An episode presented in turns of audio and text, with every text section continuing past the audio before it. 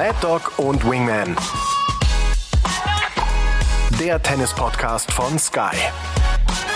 Mit Michael Stich und Patrick Kühnen.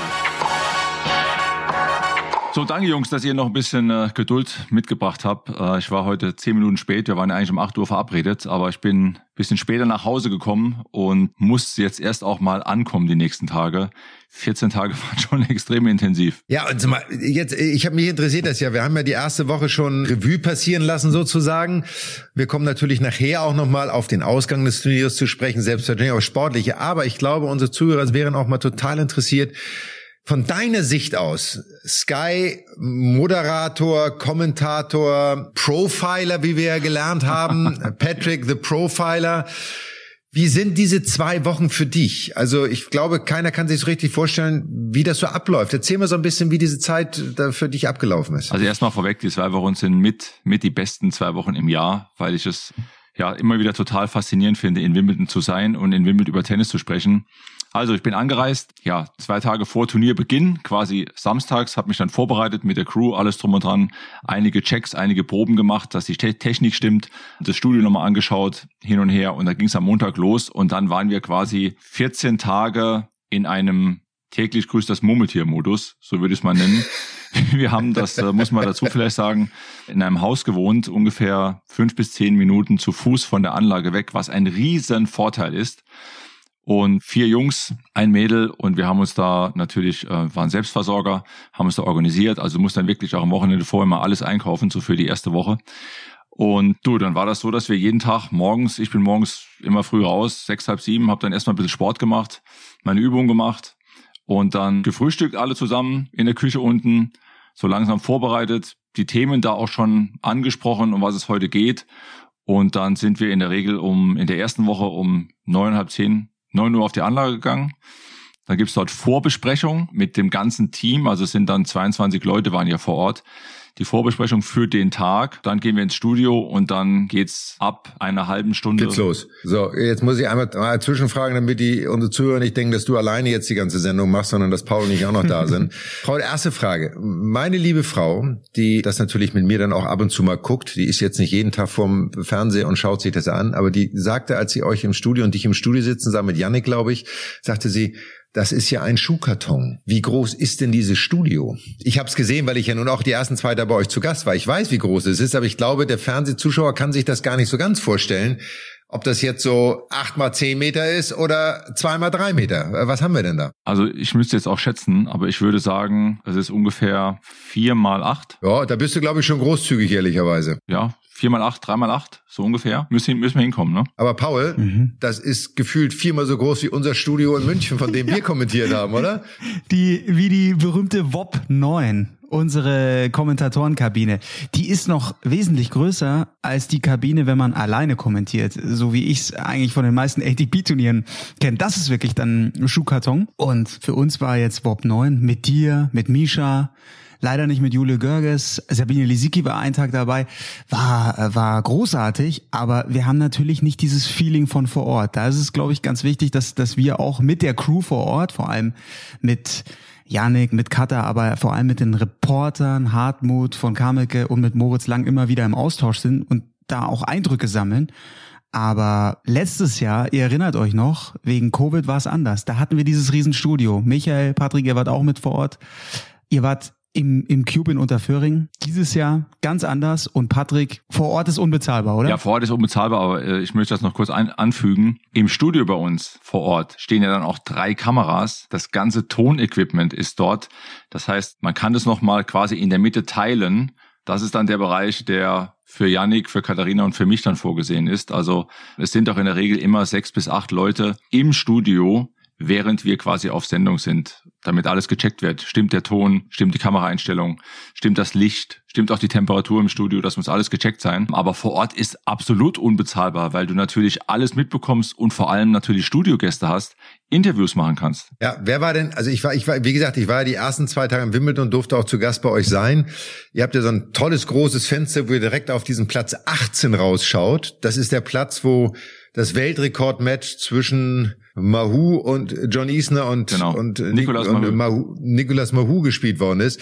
Ähm, nicht der Center Court, das wäre wahrscheinlich dann so die Krönung, oder? Wenn man so das Studio direkt am Center Court hätte. Man muss ja noch Ziele haben. Ja, und ihr seht trotzdem immer Live-Tennis. Das ist ja auch, glaube ich, fürs Gefühl wahnsinnig wichtig. Ja, wir sind also, wir schauen die, eigentlich, wenn wir jetzt nicht gerade auf Sendung sind, schauen wir immer, wer spielt auf 18 und wenn, da gibt's schon einige interessante Matches, die wir dort gesehen haben und das macht natürlich enorm Spaß. Ne? Ja, du hast gerade gesagt, ihr habt natürlich auch immer Interviewgäste, das macht ja auch das Vorortsein aus, ne? Also, dass ihr auch direkt dran seid.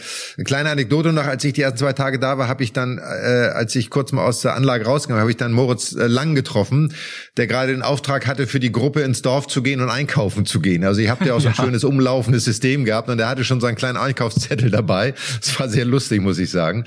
Wer war denn der, gar nicht der wichtigste oder größte, aber wer war denn für dich der spannendste Studiogast, den ihr hattet dieses Jahr? Also spannend fand ich und ich unterhalte mich wahnsinnig gern mit ihm war Brad Gilbert. Und das sind dann so Gespräche, wo du einfach merkst, du verlierst dich im Gespräch und nimmst dann auch irgendwo gar nicht mehr wahr, dass du im Studio selbst bist, sondern du redest über Tennis mit jemandem, der auch Tennis liebt, der auch seine Leidenschaft lebt. Und dann muss ich sagen, fand ich auch sehr spannend das Gespräch mit dem Ehemann von Tatjana Maria, mit Charles. Das war auch sehr spannend. Da ging es natürlich ein bisschen ums Private und so auch.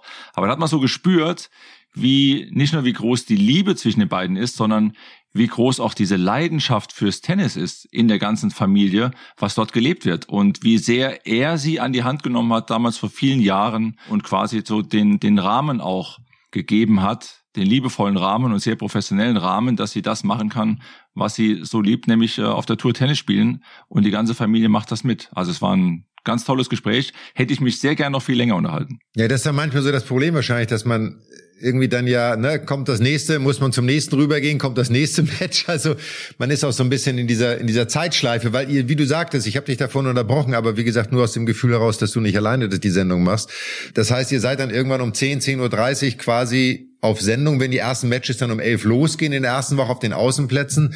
Und dann bist du auch durchgehend bis abends, bis der letzte Vorhang fällt sozusagen, sitzt du da eigentlich in dem Studio, oder? Oder kommst du mal raus? Also wir, wir kommen schon mal raus, wir machen mittags mal äh, eine, eine, eine halbe, dreiviertel Stunde Mittagspause und zwischendurch auch mal noch mal hier und da zehn Minuten.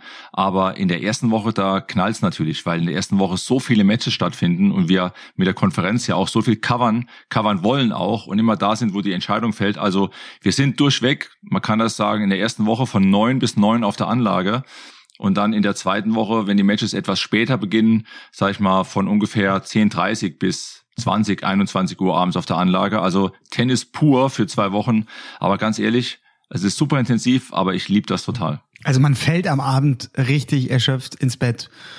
Man, man stellt sich das ja immer so nett vor, dann geht's noch ins Wimbledon Village und dann, dann wird da noch vielleicht der eine oder andere Drink zu sich genommen, aber die Tage sind ja so lang. Nee, nee, nee, Erste also Woche, für- da geht nicht viel, ne? Paul, für mich nicht. Also ich muss mich da über die 14 Tage, Janik, Katharina haben sich ja ein bisschen abgewechselt auch, aber ich habe jeden Tag da, war ich im Studio und ich muss mich dann schon auch timen und auch mit einer gewissen Disziplin an die Sache rangehen, damit äh, du spürst es erst am Ende, ne? am Ende so die letzten drei, vier, fünf Tage, da ist Disziplin schon wichtig, Schlaf ist wichtig und, und auch Sport, dass morgens dass, dass ich mich morgens bewege und, und natürlich auch dann entsprechend esse, ne, viel Wasser trinke, alles drum und dran. Ich versuche dann immer schon auch da mich drauf einzustellen. Aber es ist eigentlich, Michael, vergleichbar mit einem Turnier, was du spielst. Du bist auf so einer, so einer Schiene und hast deine geregelten Abläufe. Das kennt man ja vom Turniermodus. Ja, aber da ist, da, ist noch der Unterschied, dass du ja eigentlich an so matchfreien Tagen, ich habe ja mal irgendwann gesagt, wir haben auf der Tour damals wahnsinnig viel Zeit eigentlich verschenkt. Weil du natürlich viel Zeit im Hotel rumgegangen hast, in der Players Lounge, irgendwas gemacht hast, was nicht so sinnvoll war im Rückblick. Es war Teil des Jobs, es gab nicht die Alternative, so, aber ja, du hast recht, es ist so ein bisschen, du bist halt den ganzen Tag dieser Aufgabe, diesem Turnier verschrieben. Es ist ja, Paul, nichts anderes bei, mal gerade bei euch auch in der ersten Woche, wenn ihr von, von München aus kommentiert und ihr macht wahnsinnig viele Matches, da ist es ja auch so, das geht ja auch Schlag auf Schlag. Ne? Ihr habt eure Plätze, ihr habt eure Matches und da fängst du morgens um elf an und dann bist du abends beim letzten Match auch irgendwann durch, ne? Richtig, richtig. Da habe ich auch gleich eine ganz gute Story vom allerersten Tag, Montag. Ich ja, wir haben uns früh getroffen, hatten dann auch eine, eine Einführung mit mit dem Supervisor, mit Benny Götsch, der hat uns ja auf Wimbledon nochmal eingestellt, alle Kommentatoren auch und dann die Einteilung gibt schon einen Tag vorher, man bereitet sich vor und trotzdem geht's da manchmal Schlag auf Schlag. Ich hatte dann noch ein spätes Match mit Misha Zverev und zwar war es Peter Gojovcik gegen Oskar Otte und irgendwas Falsches habe ich vorher gegessen. Wir haben, es war ein wahnsinnig heißer Tag auch in München und plötzlich merke ich so in meinem Magen rumort's und wir hatten drei Spiele kommentiert. Es stand 3 zu 0 und dann sage ich so zu Misha, wirklich erster Seitenwechsel. Ich sag, Misha, du, ich glaube, mir geht's nicht so gut. Ich bin gleich wieder da. Ich kam nicht wieder. ich kam nicht, ich kam nicht wieder. Und ja, ja, wir wollen, wir wollen keine weiteren Einzelheiten, ehrlicherweise. Ja, Misha hat erstmal alleine kommentiert. Der nette Kollege Hannes Hermann hat dann für mich übernommen. Mir ging's dann auch relativ schnell wieder gut, aber ich konnte an diesem Abend nicht mehr kommentieren. Und da seht ihr mal, wie wie es manchmal so laufen kann. Ja, das ist Live-Fernsehen. Das ist, das ist so. Das ist das Leben. Patrick, wenn du sagst Sport machen, ähm, ich habe nun früher auch bei der aktiven Zeit immer ein Haus gehabt und was ich geliebt habe, auch wenn ich für BBC kommentiert habe, war abends nach der Arbeit dann auch manchmal durch den Wimbledon Park zu gehen, der direkt an Wimbledon ist. Dann kommt irgendwann der Wimbledon, der Royal Wimbledon Golfplatz, äh, den kann man auch nur empfehlen, mal zu spielen. Dann gibt's da oben ja auch dieses Village, da kommen wir vielleicht gleich nochmal ganz kurz drauf. Aber wenn du Sport gemacht hast, war das nur im Haus oder bist du auch mal rausgegangen, bist du mal laufen gegangen? Nee, nee, laufen gehe ich ja schon ewig nicht mehr, also schon äh, über 15 Jahre nicht mehr. Das, das, das konntest du früher mir, schon nicht, also von daher ist das auch in Ordnung. Nee, nee, aber das bekommt mir ja nicht so gut. Ich mache einfach andere Dinge. Nee, wir haben also ähm, hinterm Haus auch einen schönen, schönen Garten auch gehabt. Ich habe da also morgens immer so meine Übung gemacht, aber ich bin tatsächlich nicht abends, aber morgens bestimmt fünf, sechs Mal eine Stunde spazieren gegangen in der Früh um sieben Uhr. Und das war ein Traum. Wir hatten Glück mit dem Wetter dort und ähm, der Park da oben ist so wunderschön. Also wenn man da nicht spazieren geht, verpasst man wirklich was. Es ist wunderschön dort und und wenn dann so die Sonne aufgeht und der Tag erwacht, dort oben im, dann später auch im Wimbledon Village mal auf einen Café geht und die ganzen Coaches dort trifft, so zum Kaffee, beim Frühstück, manche beim Einkaufen. Das ist schon was ganz Besonderes, eine besondere Atmosphäre. Ich kann das nicht toppen, aber ich kann sagen, vor dem Finale, also bevor ich das Finale kommentiert habe, bin ich morgens dann durch den englischen Garten gegangen. Ich gehe auch sehr gerne spazieren. Ich mag das gerne, dann auch wenn man so für sich ist, vor allem, wenn man weiß, dass man viel redet. Ich kann mir das bei dir auch vorstellen, wenn du den ganzen Tag hast, irgendwann ist auch mal gut mit Reden, eigentlich so. hat hat dann auch genug gesabbelt. Ähm, und ich genieße das auch, wenn man dann so raus in die Natur geht und man so diese Ruhe hat und, und mit sich ist.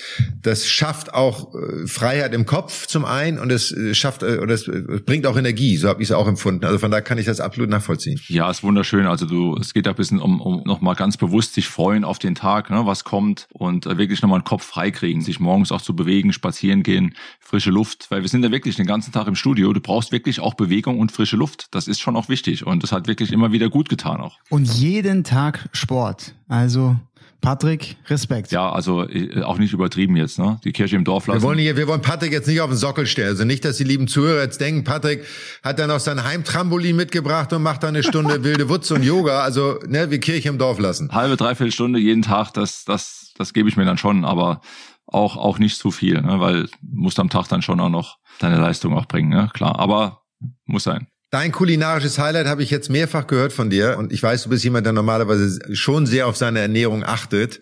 Aber du hast mir mal gesagt am Anfang zunächst, Wimbledon ist eine gefühlte Auszeit, was die Ernährung angeht. Und es gibt einen Laden, da freust du dich das ganze Jahr drauf und du bist eigentlich schon traurig, wenn du wieder wegfährst, oder? Nee, nee, so, ja, doch, so ungefähr. Also es ist, es gibt äh, natürlich gesunde Ernährung, aber wir haben halt in Wimbledon hier und da mal ein bisschen Ausreißer, so würde ich es formulieren, weil das bei uns so im Team so ein Habit geworden ist, dass wir während Wimbledon, wenn wir Zeit haben und meist sofort der erste Abend bei Ankunft, gehen wir, ja, zu einer Burgerkette, darf man das Namen? Ja, klar. Five Guys, so, das ist praktisch für uns sowas wie ein Habit geworden über die Jahre. Das muss dann ein bis zweimal sein in Wimbledon und damit beginnen wir meistens so unser Turnier. Da gehen ein paar Jungs von uns dann hin und dann wissen wir auch, jetzt sind wir wieder hier und es kann losgehen. Also ich kann mir, ich kann, Entschuldigung, aber ich muss sagen, ich glaube, du hast es mir alleine fünfmal erzählt, dass du da warst. Also mit zwei, dreimal, glaube ich, kommst du nicht Dieses aus. Dieses Jahr dreimal, dreimal. Ach komm, hast du mir alles erzählt. Aber damit, nein, nein, wir schaffen es nicht. Wir schaffen es nicht. Keine Chance. Dreimal haben wir rausgepresst. Ja, wir haben auch immer gut gegessen. Bei uns muss man sagen, super nettes Team. Also losgelöst davon wirklich, dass ich bin ja nur diese paar Tage im Jahr mal da, aber ich finde das Team während dieser Zeit, ich fand immer auch immer großartig und immer wahnsinnig hilfsbereit, freundlich. Alle, die da sind in dieser Zeit und auch da im Studio muss man sagen, auch da haben die meisten viele lange Stunden und müssen da immer alles Dienst leisten, dass wir dann auch das beste Produkt nach außen bringen. Also auch auf diesem Wege mal Danke an alle, die da vor Ort im Wimbledon sind, alle bei uns im Sender, die das dann machen. Also wirklich tolles Team, muss ich äh, sagen. Jetzt, äh, bevor wir gleich zum Sportlief einmal kommen, gibt's noch eine Geschichte, Patrick, die ich so am Rande mitbekommen habe. Du bist ja Last Eight Club Mitglied. Mhm. Hast du dir, wie ich jetzt gerade wieder gelesen habe, zweimal verdient durch einmal Viertelfinale Einzel, einmal, Halb, einmal Halbfinale Doppel mit Gary Muller. Und du hast den Club dieses Jahr, ich weiß nicht, warst du einmal da oder warst du mehrmals da? Aber einmal weiß ich, gibt es sogar eine öffentliche, einen öffentlichen Beleg für. Ich war dieses Jahr viermal dort. Einmal war ich ganz alleine dort, ganz in Ruhe war ich dort und habe mir dort ja das alles nochmal angeschaut, habe einen Kaffee getrunken und dahingesetzt und so ein bisschen in Erinnerung mich verloren, mir die ganzen Namen nochmal angeschaut auf der Tafel, weil das so eine kleine Oase ist, mitten auf der Anlage und für mich jetzt auch mit dem Alter mehr und mehr Bedeutung auch gewinnt. Ja, und du hast da, du hast aber eine Geschichte gemacht, müssen wir gar nicht groß erzählen, oder du warst auch mit einem Journalisten da, dem du das mal so ein bisschen nahe gebracht hast, wie diese, diese Tradition und dieses Thema auch wirklich äh, dort gelebt wird. Aber da hast du auch einen ehemaligen Spieler getroffen, hast du mir vorhin gerade ja, erzählt. Ja, also äh, genau, also äh, mit dem Journalisten war ich seit vielen Jahren, haben wir immer so gefrotzelt, Mensch, Last Eight Club und so, können wir da mal hingehen? Und jetzt haben wir es dieses Jahr gemacht, haben uns dort getroffen und haben dort einen Kaffee getrunken. Und da habe ich tatsächlich Fru Macmillan getroffen. Also Fru Macmillan wird manchen hoffentlich noch was sagen. Er hat Vor- und Rückhand beidhändig gespielt und hat dann auch immer mit einem weißen, Michael, das war so ein Barett, war das, ne? So eine, so eine kleine, so eine weiße Kappe ja auch immer angehabt, mit der er gespielt hat und war ein überragender Doppelspieler. Ja, mit Bob Hewitt zusammen, südafrikanische Doppel. Und dazu kann ich noch ergänzend, mit dem habe ich einige Jahre Eurosport zusammen kommentiert. Sorry, muss ich jetzt mal sagen, das ist schon lange her so. Ähm, aber auch bei der BBC. Und mit dem kamen wir dann irgendwie ansprechen über Preisgeld, wo die Preisgeldentwicklung hingegangen ist. Und dann haben wir so, dann war ja schon Preisgeld. Dieses Jahr hat der Sieger, glaube ich, zwei Millionen bekommen irgendwie. Meiner Zeit, ich glaube, ich habe 250.000 bekommen. Und dann Spaß. Da sagt er zu mir, was glaubst du denn? Und ich glaube, die haben so doppelt gewonnen Anfang der 60er, ne? Fru McMillan, Bob Hewitt. Sagt er, was glaubst du denn, was wir damals gekriegt haben? Ich so, du, keine Ahnung. Sagt er, 15 Pfund und einen Essensgutschein. Wow.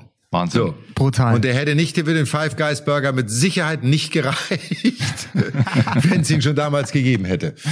Das ist Wahnsinn, ja. Aber es ist so toll, wirklich sich mit so jemand über das Tennis zu unterhalten, insgesamt über die Open Era und das auch, äh, hat er erzählt, dass früher so Roseville und Lever gar nicht die Chance hatten, ja die Anzahl der Big Tournaments, auch die großen Turniere zu spielen, wie es heute der Fall war. Ne? Ja, ich meine, wenn du überlegst einfach, wie viel die Reise, also wie lange die gebraucht haben, überhaupt von A nach B zu kommen, ne? Ja, und auch nie in Australien waren. Aus Australien war, haben, haben ja fast alle gar nicht gespielt. Genau. So, also das war, und das war nicht nur, weil sie keine Lust hatten, sondern weil auch der Aufwand, da überhaupt hinzukommen, so wahnsinnig groß war. Wenn du überlegst, selbst zu unserer Zeit war es immer ein Flug, das ging, glaube ich, erst nach Singapur oder Bangkok oder was auch immer, das waren schon 13 Stunden oder 12 Stunden, dann ging's gerade wenn wir Neuseeland gespielt haben, dann ging's von da aus nochmal 10 oder 11 Stunden nach Sydney oder Melbourne und dann ging's von da aus nochmal 6 Stunden nach Auckland. Also da hast du gedacht, du, und, und dann solltest du da ankommen und keinen Jetlag haben und gut Tennis spielen. Also das war schon eine Herausforderung. Ich weiß noch, als ich das erste Mal geflogen bin, saß ich, habe ich vergessen, Sitzplatz zu reservieren, weil ich noch in Greenhorn war saß ich in, in der Raucherabteilung. Weißt du das noch? da durfte man ja noch rauchen im Flieger. Ja. Das musst du ja mal reinziehen.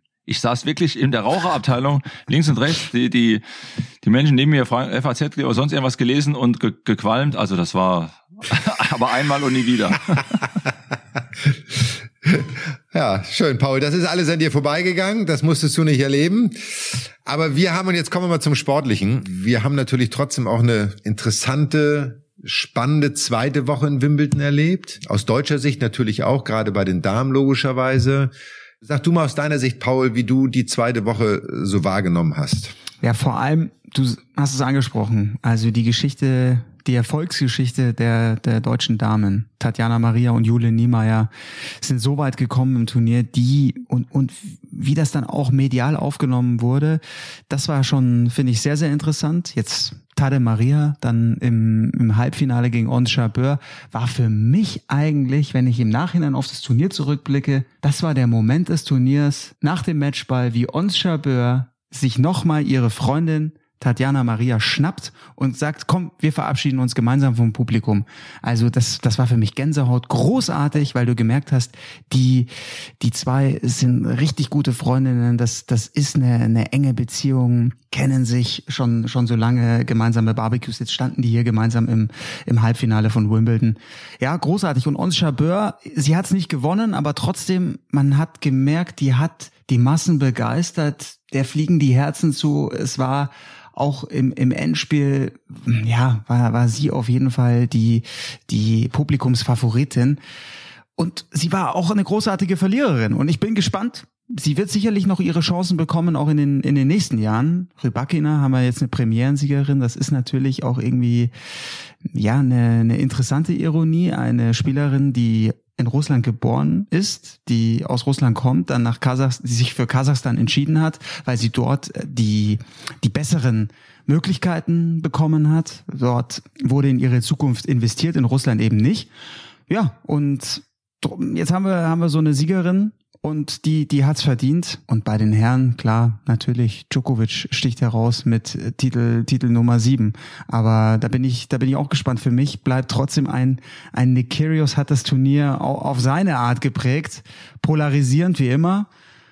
Ich bin gespannt, was, was da in den nächsten Jahren noch kommt. Wie sieht's bei euch aus? Ja, Michael, du hast ja vor allem das Match, das Match Kyrgios und, und Djokovic ja auch kommentiert, ne? Also das Finale. Und da fand ich, also wenn ich das Finale mir mal gleich vorknöpfe, da fand ich schon, also wie Tokovic dann im zweiten Satz reinkam in das Match, nachdem er den ersten verloren hatte und Kyrgios, muss man ja auch sagen, im ersten wirklich der bessere Mann war, da fand ich Djokovic schon extrem stark, wie er dann retourniert hat, wie er weniger Fehler gemacht hat, immer wieder auch versucht hat, Kyrgios in die längeren Ballwechsel zu verstricken. Und dann, also wie als wenn man es vorher sagen wo hätte wollen, Kyrgios wird immer lauter, beschäftigt sich mit Dingen nach, äh, im Außen. Und je lauter Kyrgios wurde, umso, ich hatte das Gefühl, umso ruhiger wurde Djokovic umso mehr war er bei sich, umso mehr hat er sich auf sich, auf seine Leistung konzentriert. Ja, alles so wie du sagst. Und ich fand trotz allem und äh, im, Verhältnis, im Vergleich zum letztjährigen Finale von Djokovic gegen Berrettini, was ich ja persönlich jetzt, es war gutes Tennis, jetzt war aber nicht an der oberen Grenze des Tennissports so, also auch von, von Djokovic nicht. Ich fand dieses Jahr selbst im ersten Satz hat Djokovic sehr gutes Tennis gespielt. Er hat gut aufgeschlagen. Er hatte noch nicht die Fähigkeit, den Aufschlag von Kyrgios so gut zu lesen. Kyrgios hat wesentlich mehr freie Punkte bekommen, war kreativer. Es ist passiert, was ich vorher gesagt habe. Ich glaube, am zweiten oder dritten Aufschlag, im ersten Aufschlag, direkt einen Aufschlag von unten gemacht. Ich hatte es angekündigt, dass ich glaube, dass er es tun wird, um auch direkt ein Statement zu setzen, um sich vielleicht auch die Lockerheit zu geben. Dann diese Beine durch die Bälle, die er da macht. Also da war er noch so in seinem Play-Modus, so ein bisschen. Und den hat er dann im zweiten Satz irgendwann, weil Djokovic besser routiniert, so ein bisschen verlassen müssen, weil es plötzlich ein Job wurde. Also es wurde plötzlich ernst. Und das ist ja immer genau diese Grenze bei Kyrgios. Wenn das passiert, dann hat er ein mentales Problem so ein bisschen. Wenn er den Spaßfaktor mehr ausblenden muss und den Ernstfaktor mehr einblenden muss, weil sein Gegner ihm das eigentlich so ein bisschen vorgibt. Und dann kommt die Diskussion mit der Box, dann entsteht all das, was wir schon oft besprochen haben und angesprochen haben. Und weiß es gab eine Mail, die ich bekommen von einer Zuseherin, die das Finale gesehen hat, die fand das nicht so gut, dass ich so eigentlich die Box so ein bisschen angegangen bin oder auch immer so darüber geredet habe. Und ich nehme sowas natürlich immer sehr ernst und habe mich auch hinterfragt, aber eigentlich tut mir Kyrgios ja leid. Er tut mir leid, dass er das macht, was er macht, weil es ihm von seiner Qualität seines Spiels zu viel nimmt.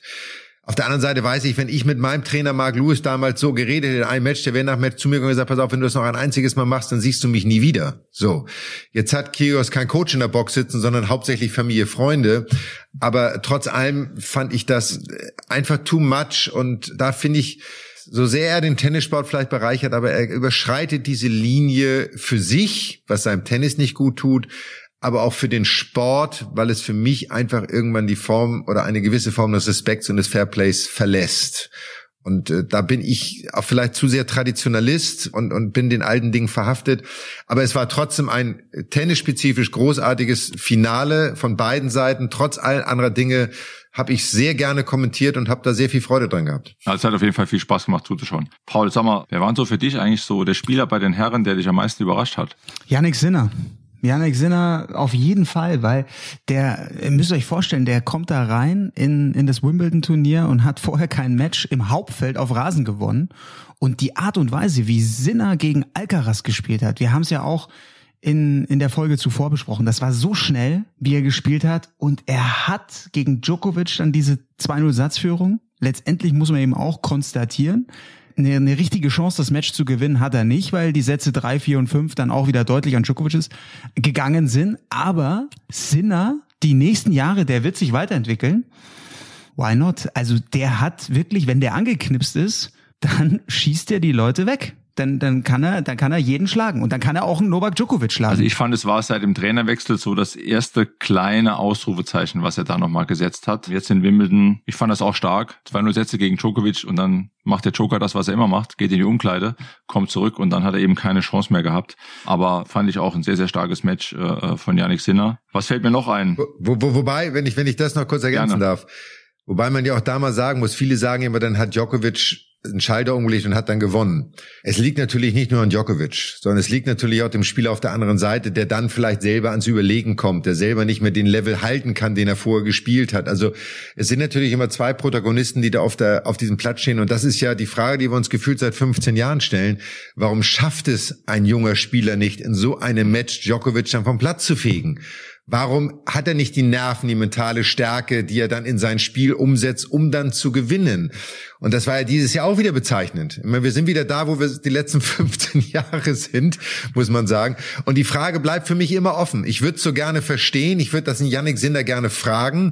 Es ist nicht nur so, dass er Novak Djokovic sein Level natürlich anhebt und er die ersten zwei Sätze schlecht gespielt, ähm, sondern der andere kann sein Level auch nicht halten. Ja, das stimmt, ja. Mhm. Und ja. Das, und das, und das ist etwas, was diese junge Generation ehrlicherweise so ein bisschen auszeichnet. Das meine ich jetzt nicht unbedingt als Kompliment, aber es ist mal zu hinterfragen, warum das so ist. Darauf habe ich immer noch keine Antwort. Es ist ja faktisch so, dass ja, wenn du jetzt die drei Grand Slam Turniere anschaust, zwei hat Nadal wieder gewonnen und eins Djokovic jetzt, ne? Immer wieder.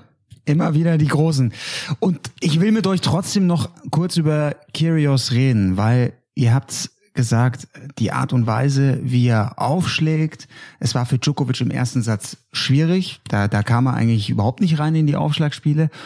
Und das hat mich ein bisschen teilweise an Ivanisevic erinnert oder an, an Sampras. Der hat die, der hat dieses durchs Aufschlagspiel durchmarschieren, das hat er. Und er hat eigentlich alle Anlagen, um langfristig vielleicht mal einen Djokovic auch zu schlagen. Aber er stand sich am Ende selber im Weg. Er hat es mental nicht geschafft. Und trotzdem ich glaube, wenn er die richtigen Schlüsse daraus zieht, da bin ich mir bei Kyrgios auch nicht sicher. Ja, dann war vielleicht diese Niederlage auch irgendwo gut. Weil ich glaube, wenn der jetzt Wimbledon gewonnen hätte, dann hätte er gesagt, okay, äh, nur noch Party, äh, das war's jetzt. Aber ich sage, diese Niederlage ist vielleicht die perfekte Motivation, um nochmal sich weiterzuentwickeln und dann vielleicht die nächsten Jahre diesen Triumph zu schaffen. Ich traue ihm zu. Also ich fange als erster an, dann kommt Patrick. Wenn wir Talent definieren, dann gehört zu Talent das spieltechnische Talent. Ein guter Aufschlag, eine gute Vorhand, eine gute Rückhand, ein Spielverständnis, Kreativität, was auch immer. Es gehört aber auch ein mentales Talent dazu. Das ist ein Paket des Gesamtpaketes. Und das Talent hat Kyrgios nicht. Und das ist eine Frage, ob du das lernen kannst ich glaube, und das kann ich so ein bisschen auf mich selber auch beziehen. Ich glaube, ich war mental ganz okay. So. Aber ich weiß auch, hätte ich diesem Aspekt so viel mehr Bedeutung geschenkt, hätte meine Kreativität darunter gelitten.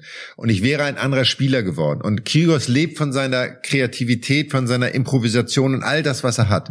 Das in bessere Bahnen zu lenken, wird die Aufgabe sein.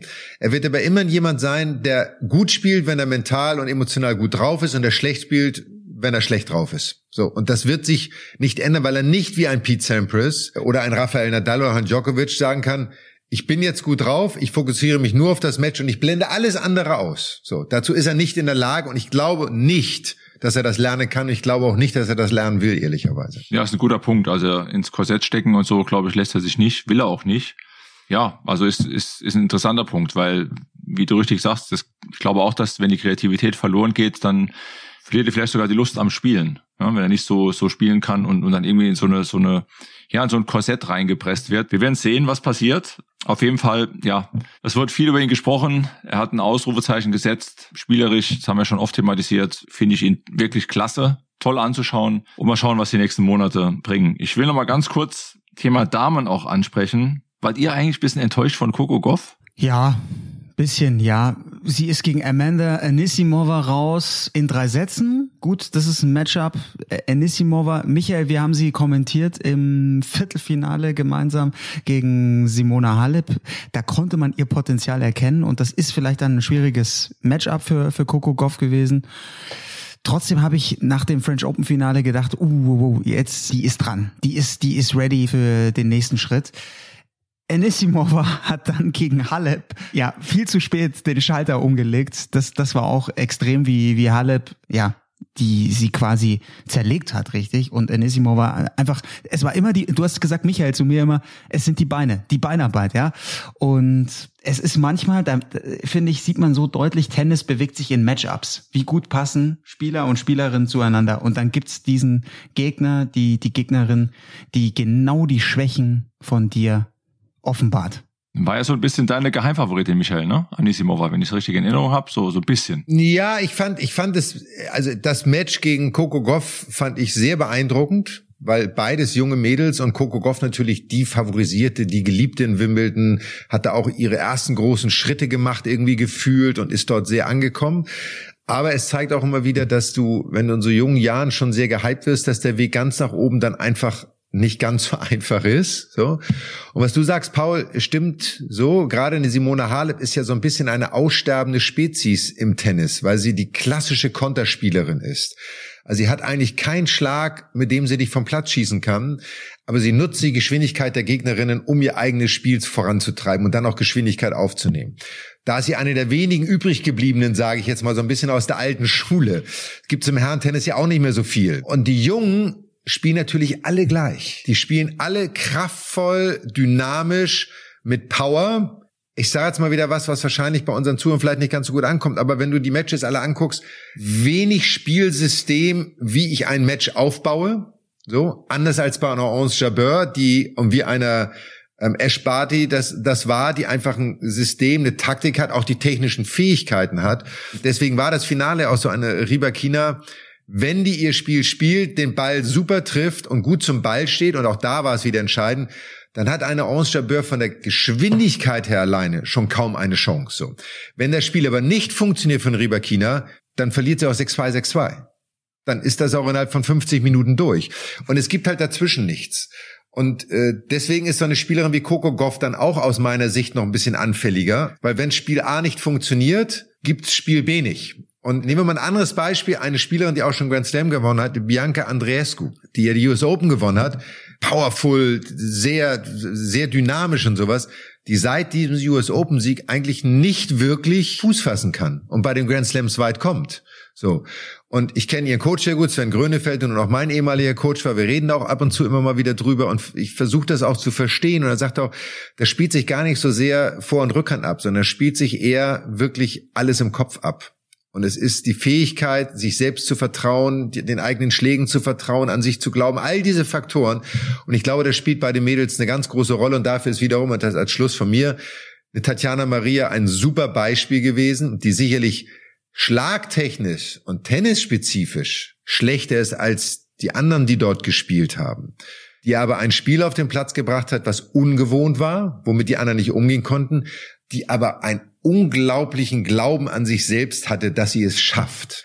Und wenn man die Seiten teilweise sieht, wenn sie während der zwischen den Ballwechseln immer zu sich und zu ihrem Mann sagt, ich schaff das, ich schaff das, dann ist es genau das, was es zum Ausdruck bringt. Und letzter Punkt, und Patrick, wir haben auch drüber gesprochen, du hast bei einer Tatjana Maria, bei einer Ange Jabeur gesehen, die haben Freude am Herrlich. Tennis. Herrlich. Und bei den anderen ist es halt das, was ich vermisse. Die Freude, dass sie da draußen stehen dürfen und Tennis spielen dürfen. Sondern du hast das Gefühl, sie machen es, weil es der Job ist aber sie freuen sich nicht über einen guten Ball und lächeln mal, sie ärgern sich nicht mehr über einen schlechten Ball, sondern sie machen jeden Ball super, toll, sehr erfolgreich so.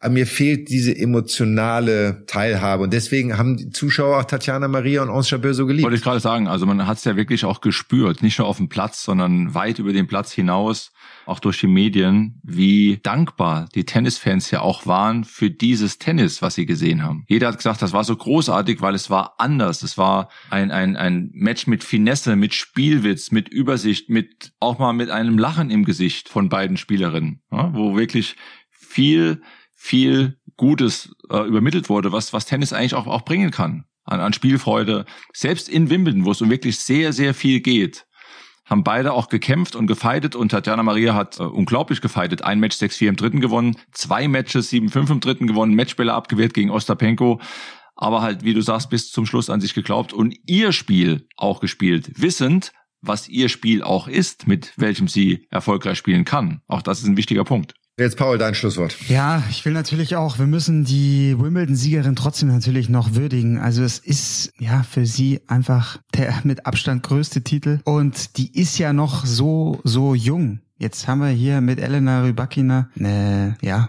25-Jährige, nee, 23-Jährige und gekommen, um zu bleiben. Das wäre jetzt die Frage an euch. Hat sie, sie hat die Power, sie hat doch die Anlagen, die ist so groß, 1,84 Meter mit der Wucht ist doch auch in den nächsten Jahren mit ihr zu rechnen. Ich finde das immer sehr schwer zu sagen. Sie hat dieses Jahr, und deswegen ich uneingeschränkt, ich finde, sie ist die verdiente Wimbledon-Siegerin. Die Matches, die ich gesehen habe, die hat sie toll gespielt. Da hat sie ihr Level selbst wenn es am Anfang im Finale auch nicht da war, aber sie hat ihr Level angehoben, sie hat das durchgezogen, auch sie hat an sich geglaubt und war am Ende die verdiente Wimbledon-Siegerin.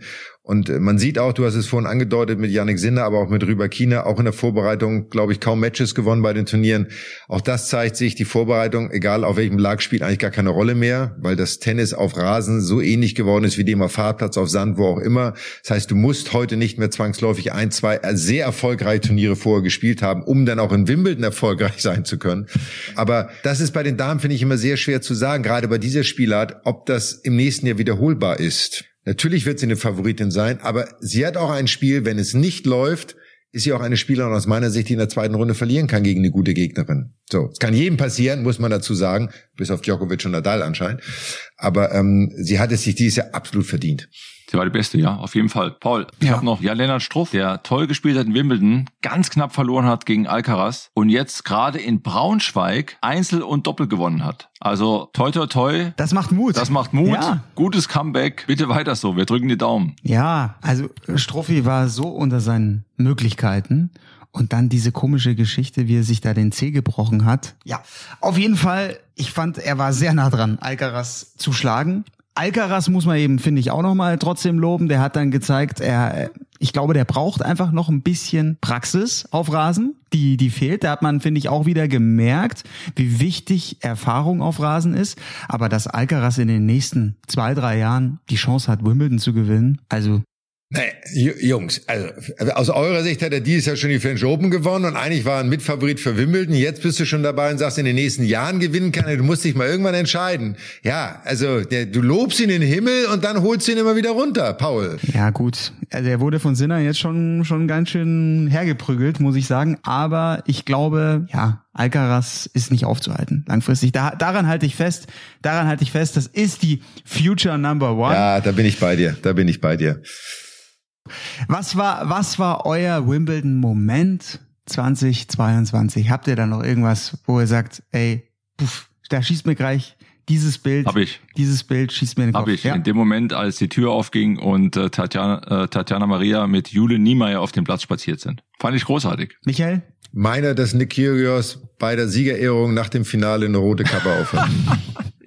und jetzt die Frage, ist da Nike involviert? Ist, kommt das vom Sponsor oder ist es einfach Kyrgios? War ja, ja? keine Nike-Kappe. Ja, es ist diese Jordan. Es ja, aber das die, hat mit Nike nichts zu tun. Es ist die Marke in der Marke. Es gehört zu Nike.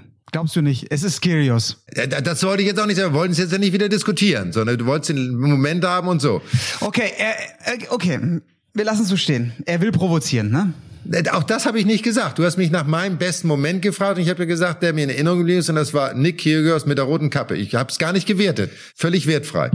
Okay. Ja, dann bleibt mir noch zu sagen, bleibt mir noch zu sagen, natürlich auch der Hinweis auf die anderen Sky Podcasts. Wir hatten ein spektakuläres Rennen in Spielberg in Österreich. Charles Leclerc hat gewonnen und deswegen Backstage Boxengasse, der Sky Formel 1 Podcast mit Sascha Roos, mit Sandra Baumgartner und mit Peter Hardenacke. Wärmstens empfohlen. Und für uns geht's dann demnächst weiter auf US Hardcore, ne? Wir schauen dann so ein bisschen nach Washington, wir schauen nach Montreal und Cincinnati. Da bin ich auch gespannt auf eure Geschichten, diesen US-Swing im Sommer. Auch immer schön heiß. Aber ja, jetzt lassen wir Wimbledon erstmal sacken und wir freuen uns auf die nächste Folge. Wir freuen uns, wenn äh, ihr alle wieder zuhört und wir wieder schlau über Tennis reden dürfen, ein paar Erinnerungen mit euch teilen können und auf das, was dann kommt und natürlich als nächstes großes Fernziel die US Open. Ja, wisst ihr, was mir gerade einfällt, aber da reden wir das nächste Mal drüber. In Washington habe ich mal zehn Hemden für ein Match gebraucht. Fällt mir gerade ein. Zehn. Zehn Happen für Ja, ein Match. ja. Aber reden wir das nächste Mal drüber. Finde ich auch gut. So. So, darf ich jetzt endlich das Wrap-up machen? Also ich versuche es jetzt seit fünf Minuten, dass wir endlich aufhören mit dem Sabbeln und irgendwie fährt mir einer immer dazwischen. Also, wir freuen uns auf die nächste Ausgabe von Mad Dog und Wingman mit unserem lieben Paul Häuser. Und bis dahin bleiben Sie alle gesund, haben Sie Spaß am Tennis, genießen Sie es und äh, wir freuen uns aufs nächste Mal. Danke, ciao. Alles Gute. Ciao Paul, ciao Michael.